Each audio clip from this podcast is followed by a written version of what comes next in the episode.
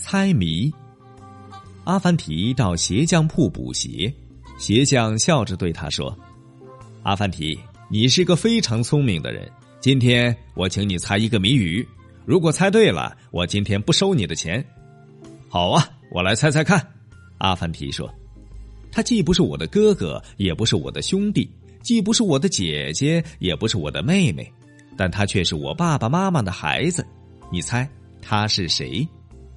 阿凡提想了想，没猜出来，说：“我不知道。”鞋匠高兴地说：“阿凡提，你也有糊涂的时候啊！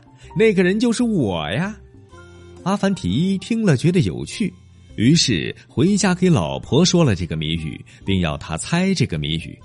老婆也没猜出来。